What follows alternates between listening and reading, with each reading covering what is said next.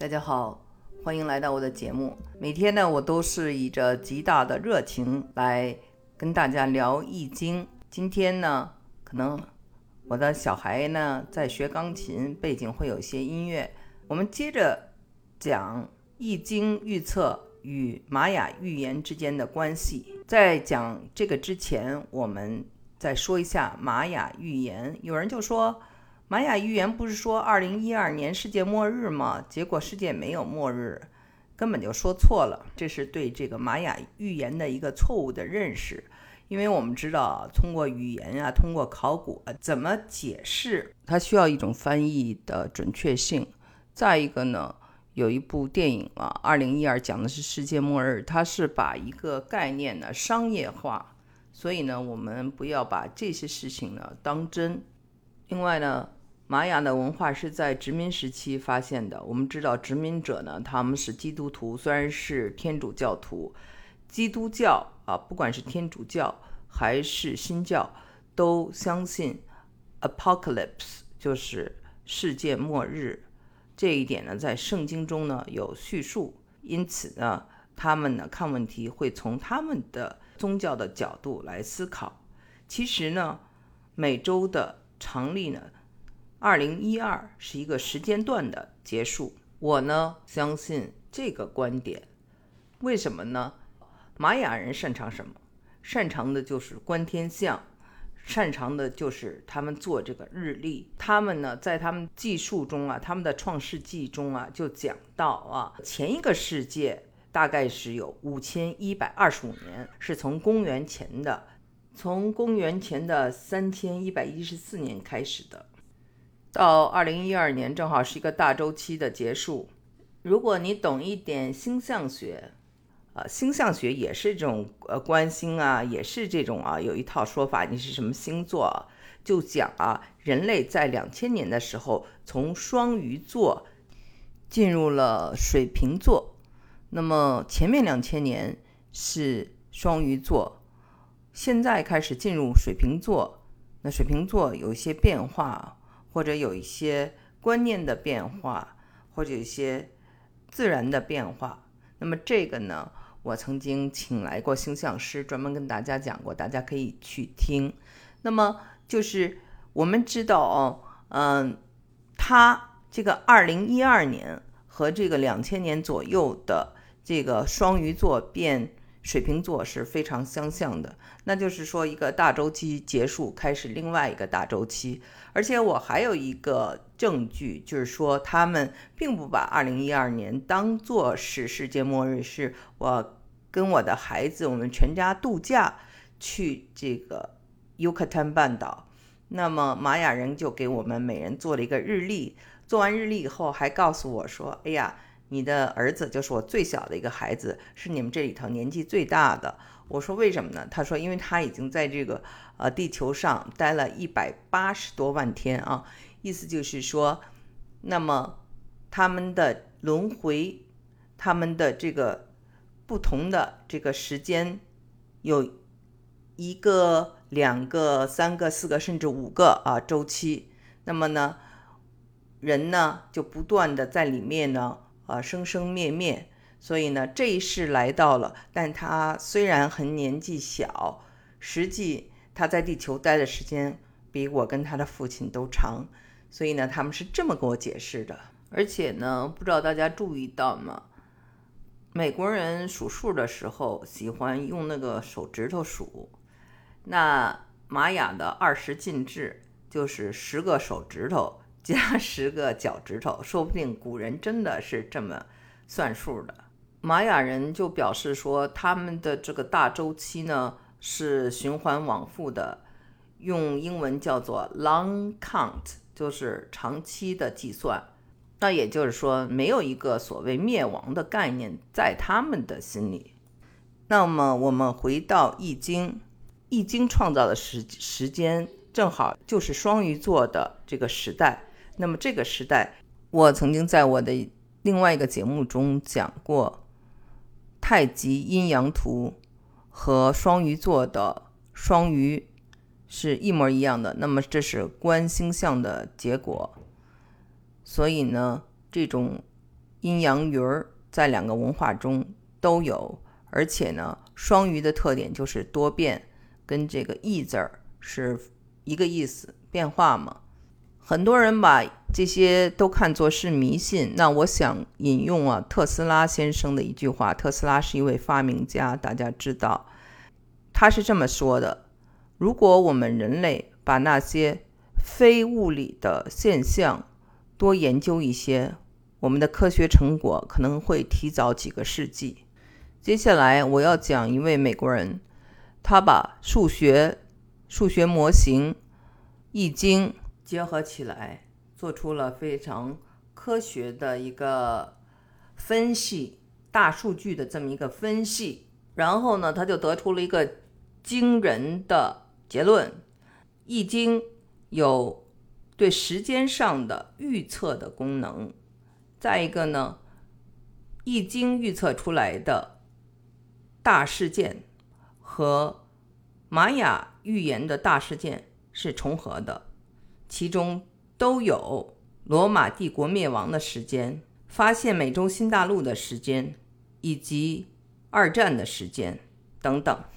这个美国人呢，对《易经》呢非常的有研究。他呢也是我们 Berkeley 毕业的，我九四年就来到那 Berkeley 了。他是两千年才去世的，所以呢我们有交集，但是从来没有见过。我甚至是最近才知道他的。我们在同一个地方，却从来没有见过他，真的是很可惜。因为这个人特别的有名，标志性的人物。我曾经跟大家讲过一个人，叫做 Timothy Leary 啊，Timothy Leary，嗯，嬉皮士的教父。那么，如果想了解他的人啊，可以听我在当今美国的节目。那这个人啊，我现在要说的这个人呢，叫做麦肯纳。